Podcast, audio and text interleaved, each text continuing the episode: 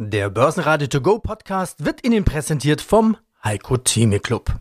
Werden Sie Mitglied im Heiko Theme Club. heiko-theme.de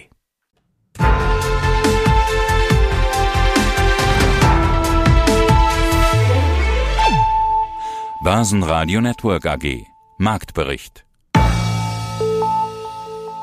Ja, herzlich willkommen zum ersten Podcast-Live-Blick in den neuen Handelstag an den Börsen Frankfurt und Wien. Ich bin Christian Drastil und melde mich wieder aus dem Studio des Börsenradiopartners Audio CD.at mit Kurslisten, Statistiken und News. Es ist Freitag, der 9. Februar 2024 und nach einer Stunde schläft der Markt noch. Und das, obwohl der Freitag bisher der beste Wochentag 2024 für den DAX war. Aber schauen wir mal mit einem ersten Live-Blick hinein. Wir haben jetzt, wie gesagt, eine Stunde Marktgeschehen und der DAX, der steht bei 16.953 Punkten. Das ist ein Minus von 0,06 Prozent und im bisherigen Korridor auch das Tageslow, also 16,953 nach unten und 16,985 nach oben haben wir bis jetzt gesehen. Also eine Bandbreite von circa 0,2 Prozent, also äußerst dünn.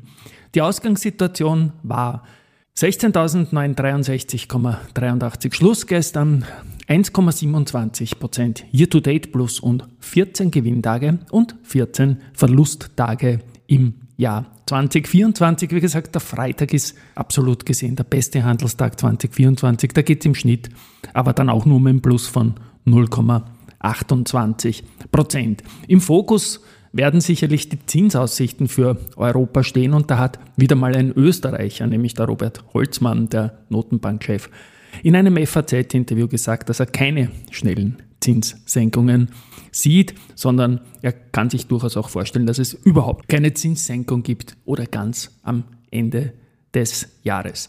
Die Verbraucherpreise aus Deutschland, die Revision der Jänner-Daten, da gab es in der Früh schon Entwarnung.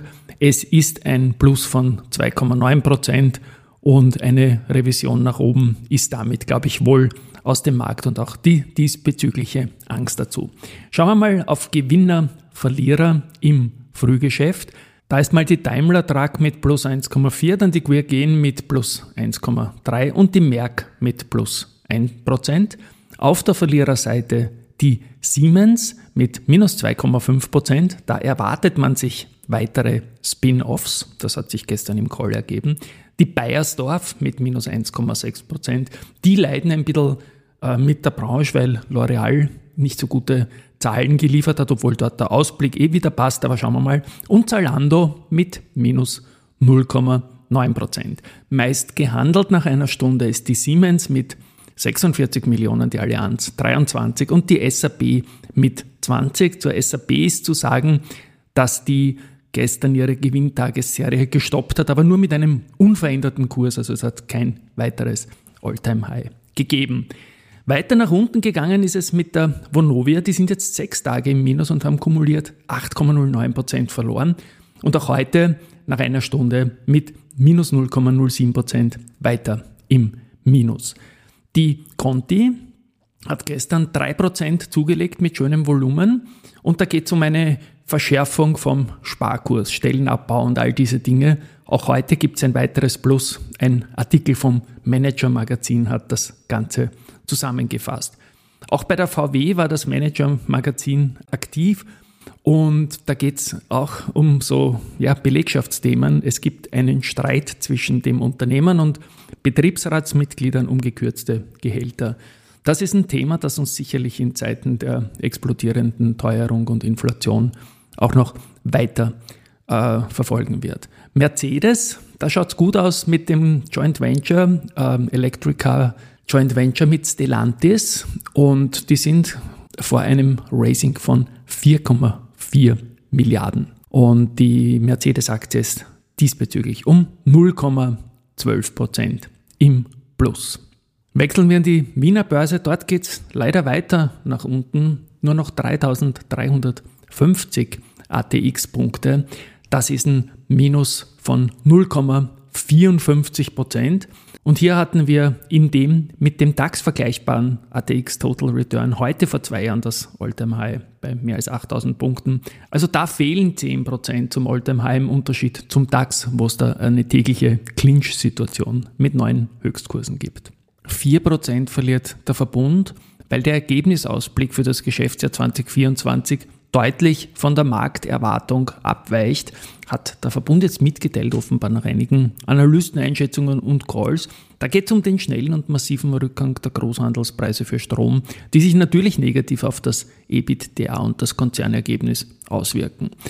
Dazu kommt natürlich, dass der Ergebnisausblick immer wieder auch unter Vorbehalt keiner weiteren Maßnahmen zur teilweisen Abschöpfung von Gewinnern bei Energieunternehmen stattfinden soll. Die Equity Story vom Verbund wurde massiv durch diese Geschichten, dass vom Kanzler abwärts in Österreich der Zugriff auf die Gewinne genommen wurde, zerstört. Und ja, da hat Österreich selbst als Großaktionär im Verbund über die ÖBAG sich selbst geschadet natürlich. Die Immofinanz hat ein Bürogebäude in Zagreb an eine kroatische Immobiliengesellschaft verkauft und setzt einen weiteren Schritt im Rahmen der Portfoliooptimierung. Abschließend blicke ich noch auf den Kilopreis Gold in Euro, da wieder mitgeteilt von Gold Co. Da liegen wir jetzt bei 60.643 Euro, also wieder ein bisschen mehr als am Vortag.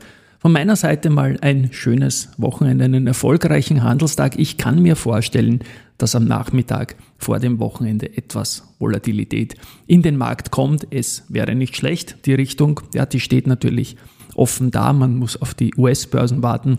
Und viel Spaß dann beim Schlussbericht mit Peter Heinrich und Andy Groß. Ein Tschüss aus Wien von Christian Drastil. Börsenradio Network AG. Marktbericht.